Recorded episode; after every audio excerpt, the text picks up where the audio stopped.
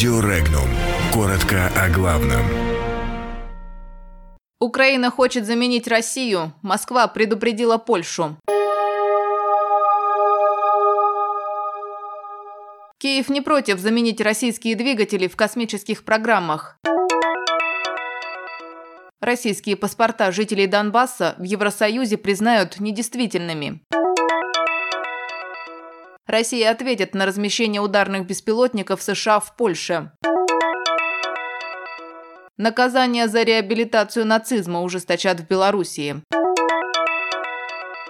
Чубайс считает, что России необходимо ввести углеродный налог.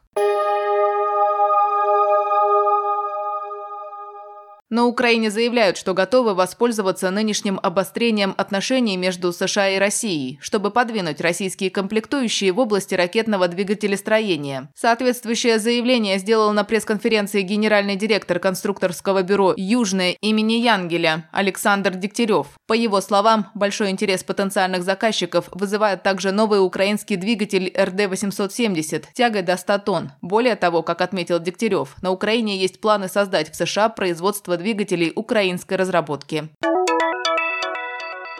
На предстоящем саммите лидеры стран Евросоюза намерены признать недействительными российские паспорта, полученные жителями Донбасса, заявил журналист «Радио Свободы» Рикард Юзвяк на своей странице в социальной сети Twitter. По итогам саммита Россию призовут освободить украинских моряков, задержанных в Черном море при попытке незаконно попасть в Керченский пролив, вновь начать переговоры касательно выполнения Минских соглашений, а также заявят о непризнании паспортов России, выданных жителям Донбасса, рассказал журналист. Ранее страны Евросоюза думали, как запретить въезд российским гражданам, живущим на территории Донбасса. Непонятно, каким образом они будут отличать паспорта выходцев из Донбасса от паспортов жителей Донецкой и Луганской народных республик.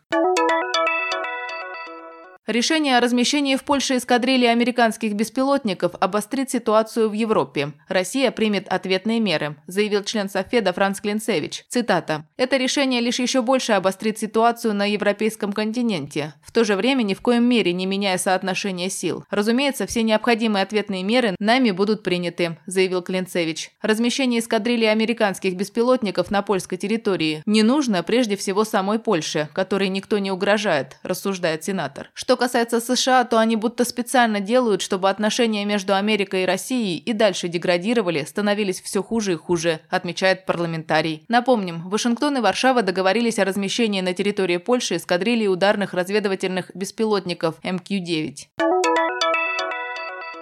В Беларуси депутаты Нижней палаты парламента приняли поправки в законодательство, которые предусматривают уголовное наказание в виде лишения свободы за публичную реабилитацию нацизма. Так, максимальное наказание – 5 лет лишения свободы. Речь идет о людях, которые публично оправдывают нацизм, одобряют или отрицают преступления нацистского режима, а также прославляют и оправдывают нацистских преступников и их пособников. Напомним, ранее президент России Владимир Путин заявил, что братское единение народов СССР, сокрушивших нацизм, общее историческое нравственное достояние, залог дружбы, добрососедства и взаимного уважения. По словам российского лидера, обязанность граждан бережно хранить память о героях, сражавшихся за свободу и независимость Отечества, и передать ее грядущим поколениям.